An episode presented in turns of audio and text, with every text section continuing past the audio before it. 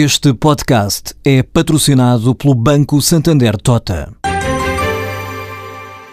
Sabia que a França é o país que mais vinho importa de Portugal? E que os Estados Unidos são o maior importador de calçado do mundo? Ou quais as empresas que importam mais azeite português? No portal Santander Trade, encontra todas as respostas para internacionalizar a sua empresa, desde mercados a procedimentos, redes de contactos e ferramentas para dinamizar a sua atividade exportadora. Descubra mais em santandertrade.com. Santander Tota, um banco para as suas ideias.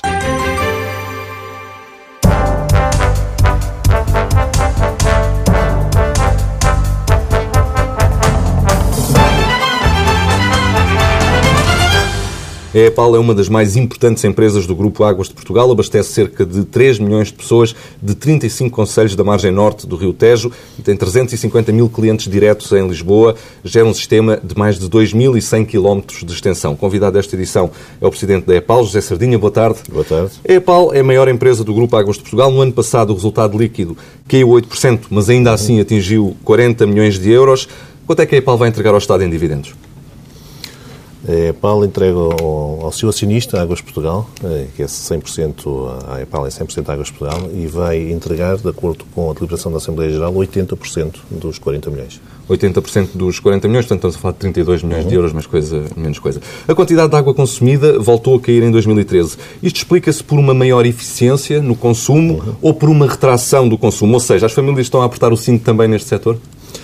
Eu diria que por maior eficiência, uh, por maior eficiência, não só nós fornecemos às, em Lisboa, portanto, de facto, às famílias, mas também fornecemos água a, a 34 municípios na área da, da Grande Lisboa.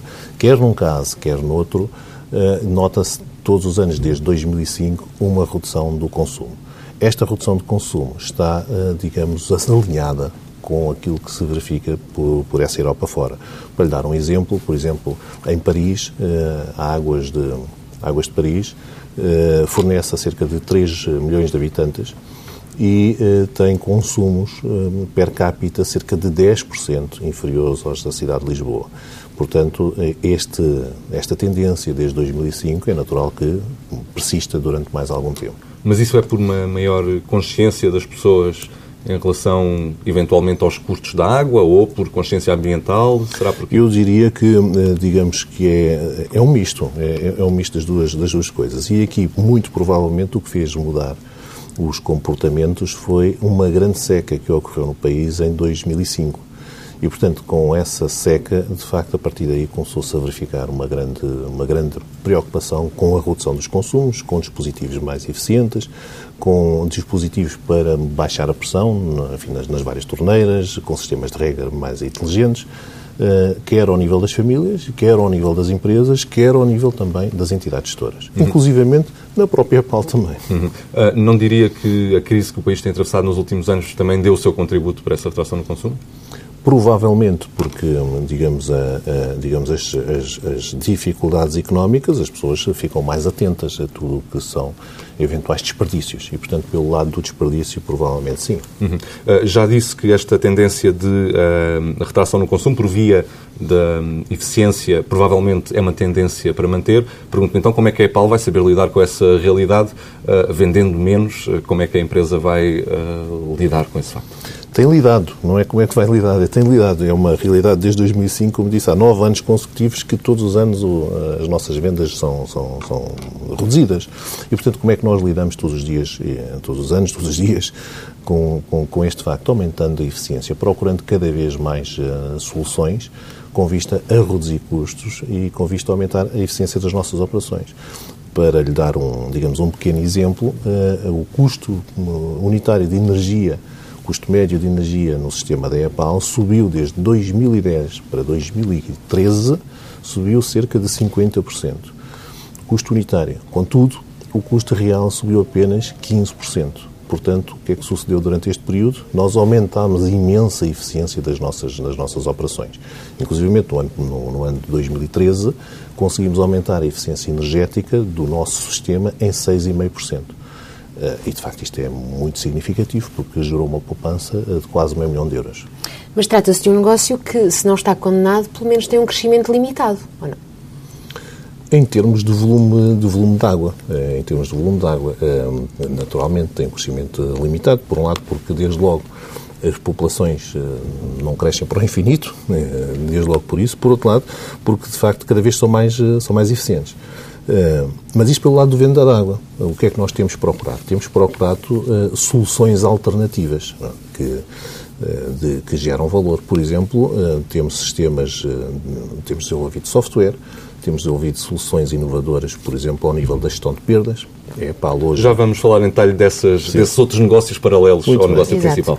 Uh, disse esta semana que o aumento das tarifas da água uh, deverá acompanhar a inflação. Ora, o valor da inflação para este ano está previsto é de 0,8%. Uh, qual foi a proposta de aumento entregue pela EPAL ao regulador? Ou às Águas de Portugal? Não sei qual é. Uh, a EPAL, EPAL entrega o interlocutor e a Direção-Geral de Atividades Económicas. Uh, portanto, a EPAL entregou, como faz todos os anos, a, digamos, a sua proposta tarifária, que está neste momento em apreciação por parte da DGAI e, portanto, eu uh, gostaria de não, não, não comentar. Exatamente. O ano passado o aumento foi de 0,61%. Exatamente. Uh, estaremos a falar do mesmo tipo de aumento em relação a. O assunto está em apreciação pela tutela e, portanto, eu, eu reservar-me-ia muito bem. Esse... Em que mês é que o aumento da água entrará em vigor? O ano passado foi em agosto. Já tem ideia de quando é que isso poderá acontecer este ano? No caso, no caso da EPAL, eh, não há um, digamos, uma data de, definida. Portanto, já foi em março, já foi em abril, o ano passado acabou por ser, em, digamos, em agosto. E, portanto, será quando uh, as entidades competentes, neste caso a DGAI, uh, assim o entender, naturalmente. Muito bem. Sendo a água um bem essencial e cada vez mais escasso, considera que a água é, é barata em Portugal, isto em termos europeus, obviamente? Um, comparativamente com a Europa, uh, o custo é inferior. Uh, comparativamente Portanto, com a Europa. em Portugal pagamos pela água menos do que os europeus, do que a média dos europeus. Sim, se compararmos o valor, eh, digamos, per si comparado com, com França, comparado, por exemplo, há pouco referi a zona de, a zona de Paris, o custo médio de um tarifário médio na zona de Paris anda na casa dos 3,10 euros. Uh, por exemplo, em Lisboa, em Lisboa, em Lisboa anda na casa de 1,30€. Uh, portanto, o custo médio, portanto, médio ponderado, com um mix, de, digamos, do, dos consumidores. E é possível vender com, viver com estes preços uh, em Lisboa, no caso concreto da EPAL? É, é como, como, como, como referi, a EPAL de, de facto não, tem, eh, de, não, não, gera déficits tarifários. É uma empresa com contas equilibradas, com este nível tarifário, não tem subsídios nem da Europa, nem, nem, nem do Estado português e, portanto, vive exclusivamente das suas receitas da tarifa e tem as suas contas uh, perfeitamente equilibradas. Portanto, as sim, tarifas, é possível. As tarifas é traduzem o valor real uh, da água? No caso da EPAL, sim e não se vai então, uh, não se antevê um disparar dos preços da água uh, nos próximos anos? O sistema da EPAL é um sistema equilibrado. Muito bem. O Governo abandonou o projeto de privatização das águas de Portugal, mas tem em curso a reestruturação com a integração dos 19 sistemas multimunicipais em apenas quatro, ponderando isso sim uma subconcessão a privados. Uh, foram conhecidos estudos de viabilidade económica ou financeira dos sistemas agregados que falam de um déficit uh, global do setor superior a 500 milhões de euros. Uh, no caso da, das águas de Portugal não há um déficit, como, como referiu. É, no, no, eu referi no caso da EPAL. No, caso da EPAL, no, no, caso, no, no, caso da EPAL não, não há déficit. A EPAL é uma gestão delegada do Estado português, portanto não é uma concessão, uh, não tem um projeto, digamos, como, como as concessões com, com período limitado e, portanto, não, enfim, não gera déficit tarifário. Nos outros sistemas, assim, de facto, as notícias apontam para a existência de déficits tarifários. Portanto, os clientes da EPAL uh, não esperarão qualquer alteração brusca uh, nos próximos anos, não, não, não, terão que ser chamados a pagar déficits.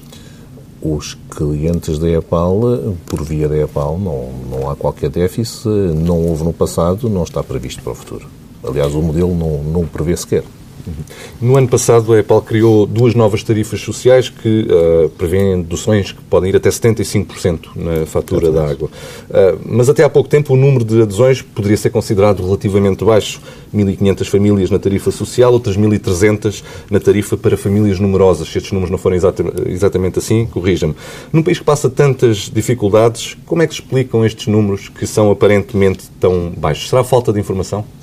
Bom, nós temos feito tudo para que, para que de facto as pessoas conheçam os nossos tarifários e as nossas formas que temos disponíveis para ajudar quem, quem mais precisa.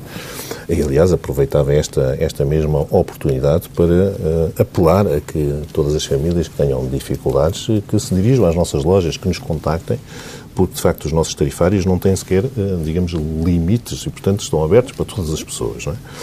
Na realidade, em 145 anos de história da empresa, eh, o ano passado, em agosto, eh, e pela primeira vez em 145 anos, conseguimos lançar um tarifário social. Esse tarifário social, de facto, prevê os tais 75% de, de desconto, para termos uma ideia para um consumo na casa dos 5 metros cúbicos. Uh, a conta da água é cerca de 1 euro por mês e, portanto, um valor de facto muito. 5 metros cúbicos são 5 mil litros de 5 água. 5 mil litros, exatamente, 5 mil litros e, portanto, dá cerca de um euro por mês, portanto, um valor uh, muito, um, assim, muito inferior, os tais 75%. Temos também tarifários para famílias numerosas acima de 5, de 5, uh, portanto, 5 pessoas, em que levam em consideração o número de pessoas para calcular o preço, o preço da água. Isto porquê? Porque uma família grande, naturalmente, por mais eficiente que seja, acaba por gastar mais água e, portanto, não seria justo que pagasse o preço unitário mais caro e, portanto, esse tarifário permite fazer esse, esse ajuste. E, portanto, uh, temos também, para quem tem mais dificuldades financeiras, normalmente planos tarifários que, enfim, em muitos casos, chegam chegam a 8 anos, planos de, digamos, de, de, de apoio uh, para pagamento parcial a prestações, é? portanto, os chamados planos de pagamento, e, portanto, temos soluções para ajudar quem mais, quem mais precisa. Foi com muito gosto que lançámos o ano passado o tarifário social. Mas a verdade é que a adesão é baixa. Se calhar é, é um tema que, recorrente, que tem sido recorrente nesta entrevista, se calhar que o preço inicial é barato, não é? E, portanto, as pessoas, se calhar, não se dão a trabalho. Uh, pois, de facto, o preço, o preço inicial é relativamente competitivo, não é? Poderá ser isso, poderá ser também... Mas é competitivo ou é barato?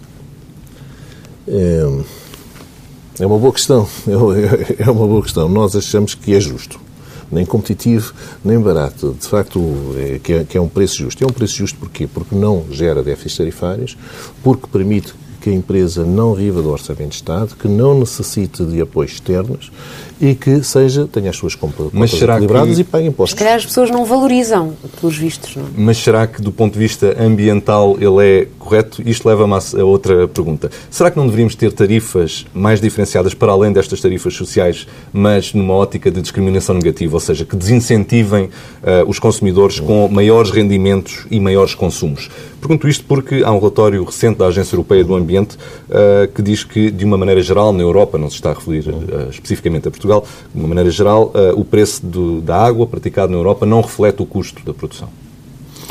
Bom, nós, nós já temos. O nosso, o nosso tarifário tem, na verdade, quatro, quatro classes de tarifa tem uma primeira, portanto, uma primeira tarifa uh, até 5 metros cúbicos, com, com um preço na casa dos 23 cêntimos por metro cúbico. Depois tem uma segunda tarifa uh, com um valor mais elevado, uh, na casa dos 60 cêntimos, para, um valor, para consumos entre 5 e 15 metros cúbicos. Depois tem uma terceira ainda mais elevado, acima dos entre os 15 e os 25, e depois tem uma quarta acima dos, dos 25 e que chega a valores perto já dos 2 euros por metro leva, cúbico. Leva em linha de conta apenas o consumo e não o rendimento. A minha questão era mais por uh, leva, leva em consideração apenas o consumo. E, e, portanto, estes tarifários é, são, são tarifários uh, desenhados para o setor doméstico. E, portanto, ou seja, eh, levando em consideração aquilo que são os, os consumos, as captações eh, típicas no, no setor residencial e, portanto, um consumo acima dos 30 metros cúbicos é naturalmente um consumo, enfim, por desperdício ou porque existem outras atividades que não são exatamente, enfim, já são atividades de grande luxo e, portanto, nesse caso, a água é de facto muito mais cara. Este alinhamento tarifário uh, para os clientes domésticos uh, está estável, não vai ser alterado, uh, tendo em consideração, por exemplo, uh, fatores como o rendimento de, dos clientes? Não, nós seguimos, não, de facto ele está estável. O que nós, o que nós seguimos são as recomendações da entidade, a entidade reguladora para o setor, para todas as, para todas as empresas, e portanto, quando eu refiro para o setor do, do residencial, para o setor doméstico, quatro níveis de, de, de, quatro escalões, São essas as recomendações da entidade gestora. Eh, também as recomendações da entidade gestora, até ao, ao momento, eh, não Não, não apontam para alterações a estes escalões, é mas, mas, eh, mais uma vez, ainda em relação a este tema, e esquecendo por um momento a EPAL, porque isto não se aplica apenas à EPAL, sendo a água um bem escasso, todos os especialistas dizem que, a nível global, vai ser mais tarde ou mais cedo um problema hum. a água. Não deveríamos estar a pedir mais, a exigir mais dos consumidores, até por questões ambientais. Uh, e a pensar no futuro também, não é? E a, e a, garantir também o futuro. Olha, eu posso lhe dizer que uh, é preferível não fazer isso e é preferível iniciar o caminho por outro lado. Eu diria que é preferível exigir mais, mais eficiência das entidades gestoras. Porque, vou-lhe dar um pequeno exemplo. No país, a média das entidades gestoras em termos de perda de água são 40%. Portanto, a cada 100 litros de água que é captada no meio receptor... 40 perdem-se pelo caminho até... Perdem-se pelo caminho, 40. E, portanto, isso gera uma perda económica muito significativa e gera também uma perda de um recurso uh, essencial e estratégico ao país, também muito significativo. E, eh, de facto, gera também uma perda ambiental. Uh, e, portanto, eu diria que, uh, em vez de olharmos para a casa dos outros, para os nossos consumidores, para os nossos clientes, devemos primeiro uh, fazer um caminho de olhar para a nossa casa e procurar primeiro a eficiência na nossa casa.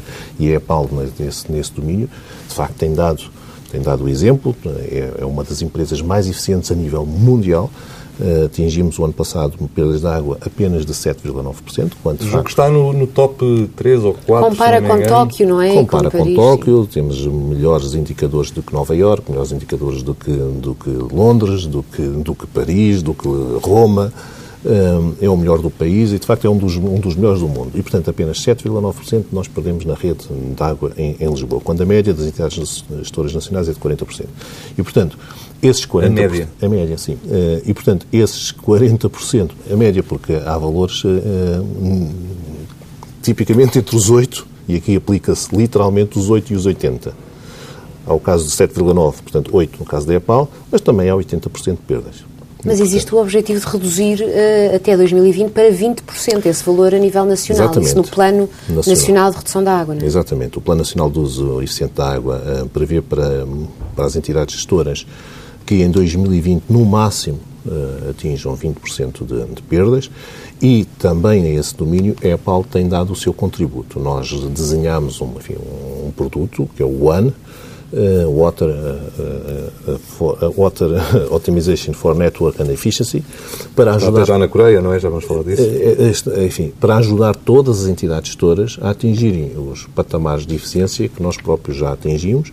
E se não fosse esse sistema que desenvolvemos, 100%, tecnologia 100% nacional, 100% desenvolvido na EPAL, se não fosse este sistema que nos ajuda todos os dias a localizar as fugas de água antes de elas aparecerem, à, digamos, à superfície, nós de facto também não tínhamos este nível de, de eficiência. E, portanto, a esse nível, a EPAL está disponível, tem feito, na realidade, propostas uh, para várias entidades públicas, privadas, nacionais, internacionais, uh, com resultados muito concretos. Ainda há relativamente pouco tempo, em dois dias, conseguimos reduzir numa aldeia no Alentejo, a pedido do Sr. Presidente de Câmara, conseguimos reduzir em dois dias as perdas de água em 50%.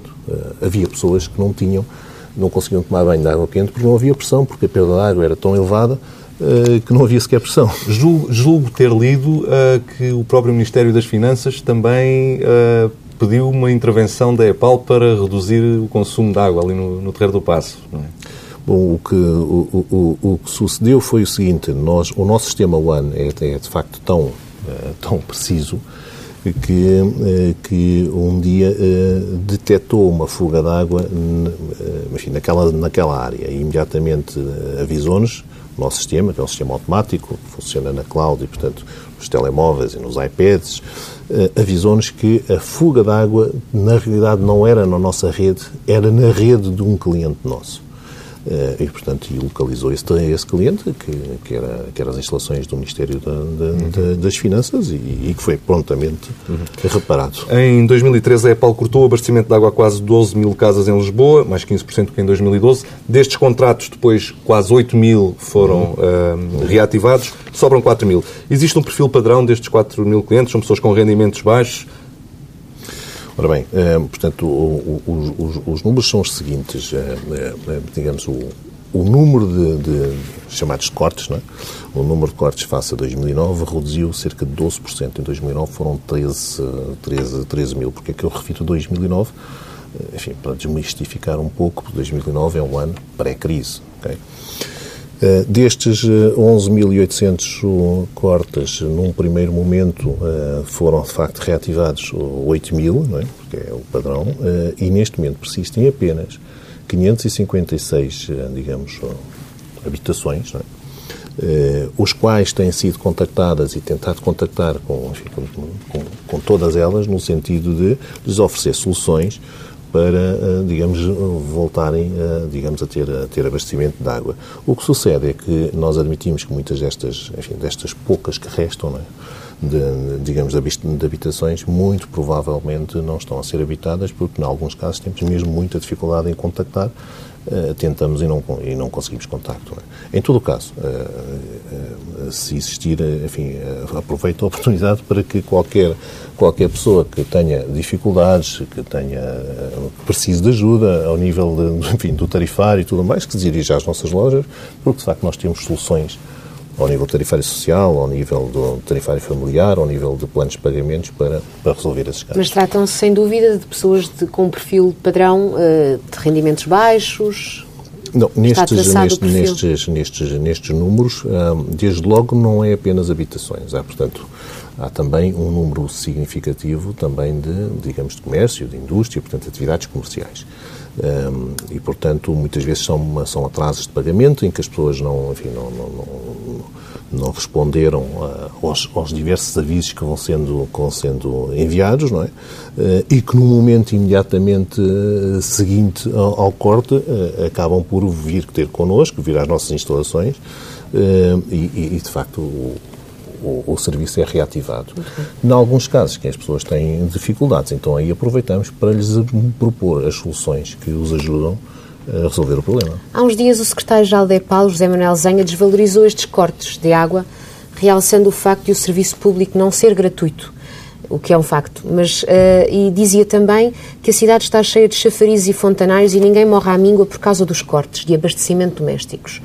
Uh, Revê-se nesta explicação do seu diretor-geral? Bom, uh, vamos, vamos, ver, eh, como lhe disse ainda há pouco, o que, o que importa é que a empresa uh, está preocupada em que toda a gente tenha água nas suas habitações, nas suas lojas, é para isso que cá estamos, é para isso que desenhamos, enfim, e trabalhamos todos os dias, que desenhamos os nossos instrumentos, o tarifário social, os planos de pagamento, os tarifários familiares, e, e, esse é o nosso desidrato. E, portanto, e neste momento, na realidade, não conhecemos casos nenhums eh, que as pessoas, eh, por dificuldades financeiras, eh, não tenham, não tenham água nas suas habitações.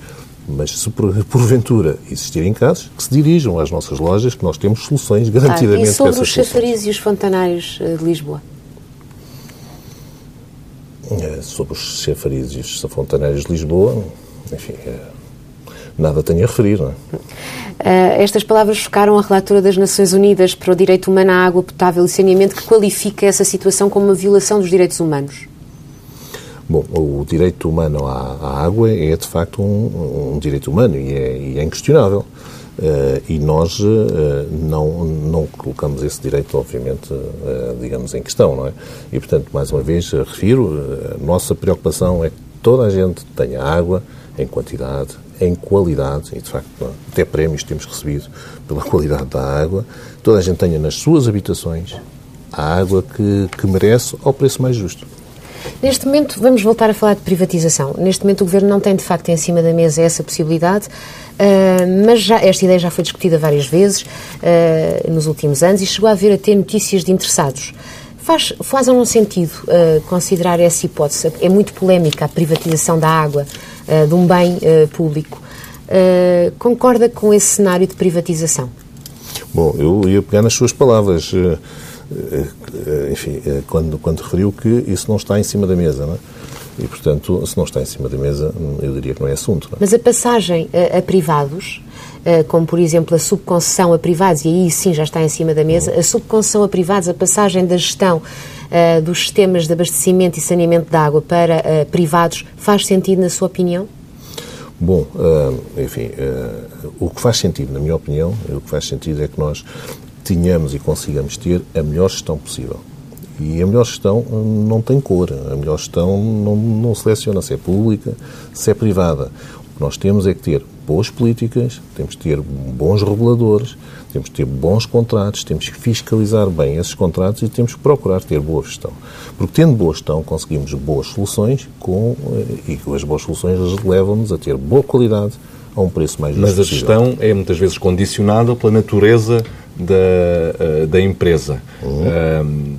Essa, por exemplo, o aumento de eficiência de que falou ao longo destes minutos, a eficiência da EPAL, não poderia ser eventualmente maior ainda num quadro de se a EPAL fosse uma empresa privada? É para isso que cá estamos, não. Portanto, se uh, uma melhor gestão não é necessariamente privada, não tem que ser necessariamente privada, uh, não encontra qualquer necessidade ou até urgência em uh, subconcessionar os sistemas multimunicipais de abastecimento de água e saneamento de água a privados.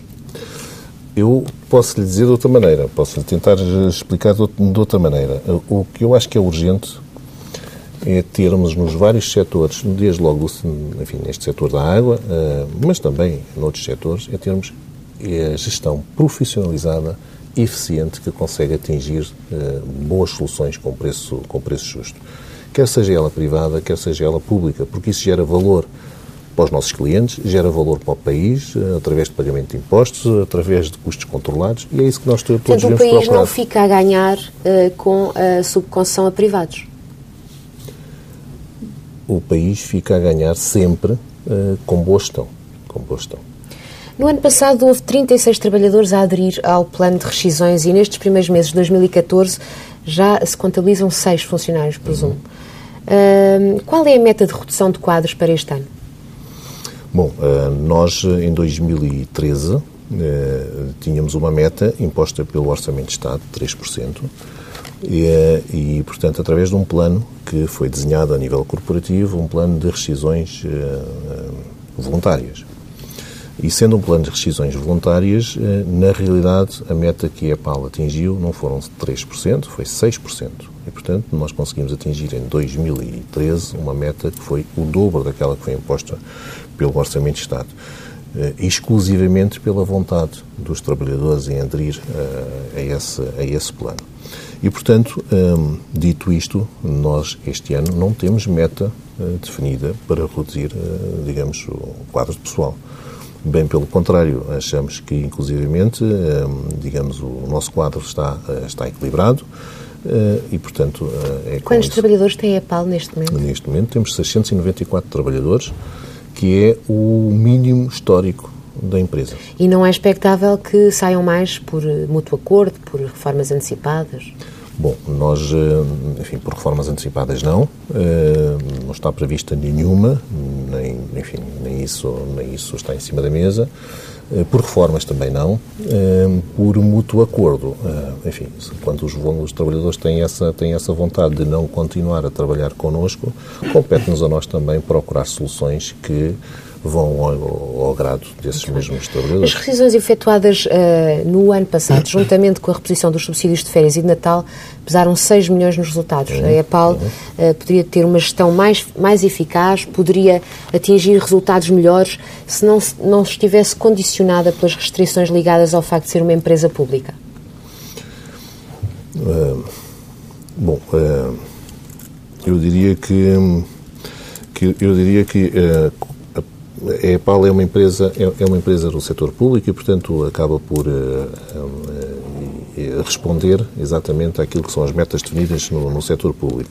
E, portanto, cumprimos essas metas e essas metas não nos impediram de as ultrapassar aos mais diversos níveis e também não nos impediram de procurar lançar produtos novos que fizemos, procurar aumentar a eficiência energética que fizemos, reduzir as perdas que fizemos e, portanto, não é, no nosso caso, eh, digamos, aquilo que são as definições que a todo momento são definidas eh, que nos, eh, que, enfim, que nos condicionam. Estamos cá para, com, para que, olhando para essas condições, serem, serem digamos, encaradas como, muitas vezes até como oportunidades. Uhum.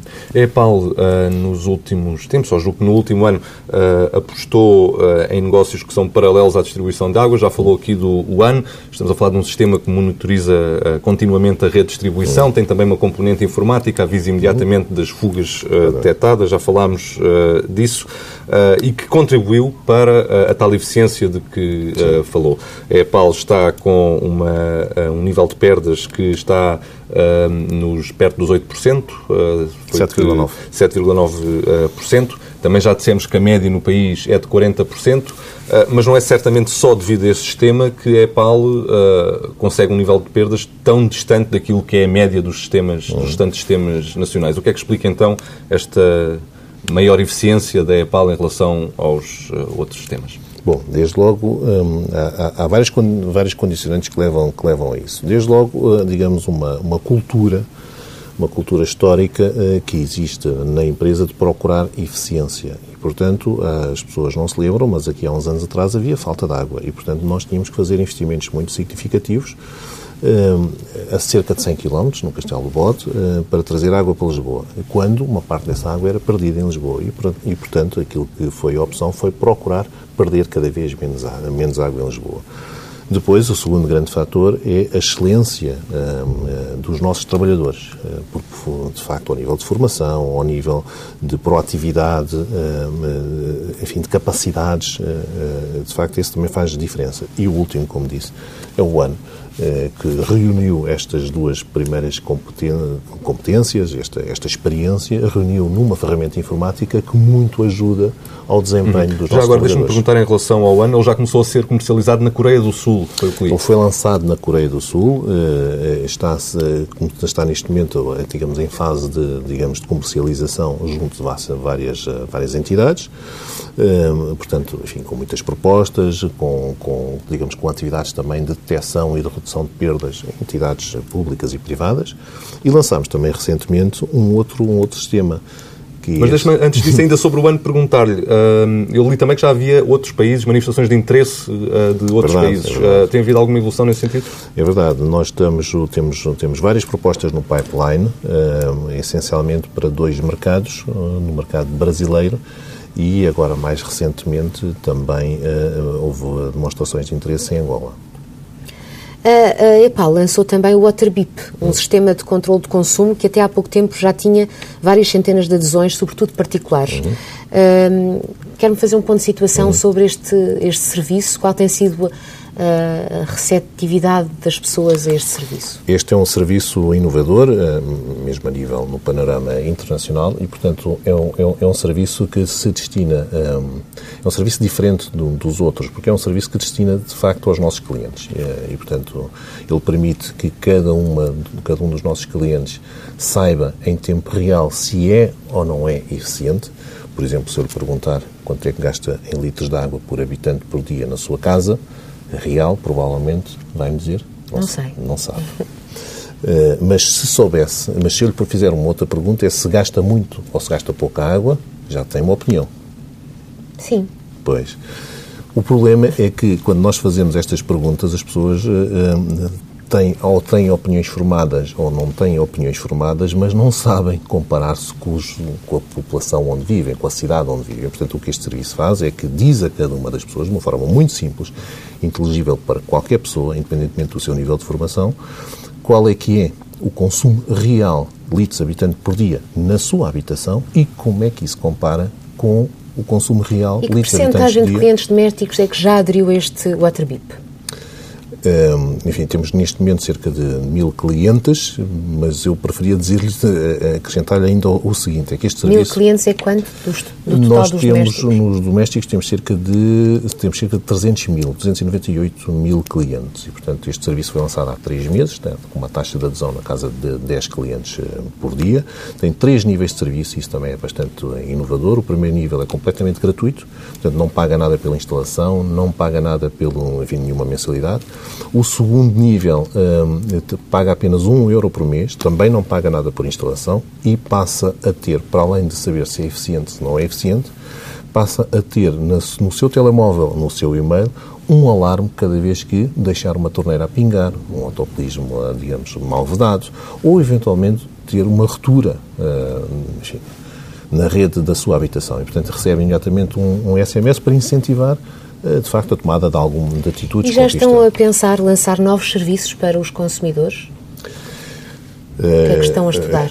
Enfim, nós neste mandato tivemos como, definimos como meta todos os anos lançar um serviço inovador no panorama, eu diria, nacional ou até mesmo internacional. No primeiro ano lançámos o ano, no segundo ano lançámos o Waterbip e no terceiro ano, que é este, já temos também um produto em fase de testes que a devido tempo anunciaremos. Uh, direcionado a consumidores, a empresas? O que é que se pode esperar? Direcionado aos nossos clientes. Mas os vossos clientes são particulares e empresas? Neste caso é direcionado a particulares e empresas, tal e qual o Waterbip também. E sempre também na perspectiva de maior eficiência no consumo da água? Ou... Vamos esperar. Okay. Muito obrigada, José Sardinha. Muito obrigado, eu.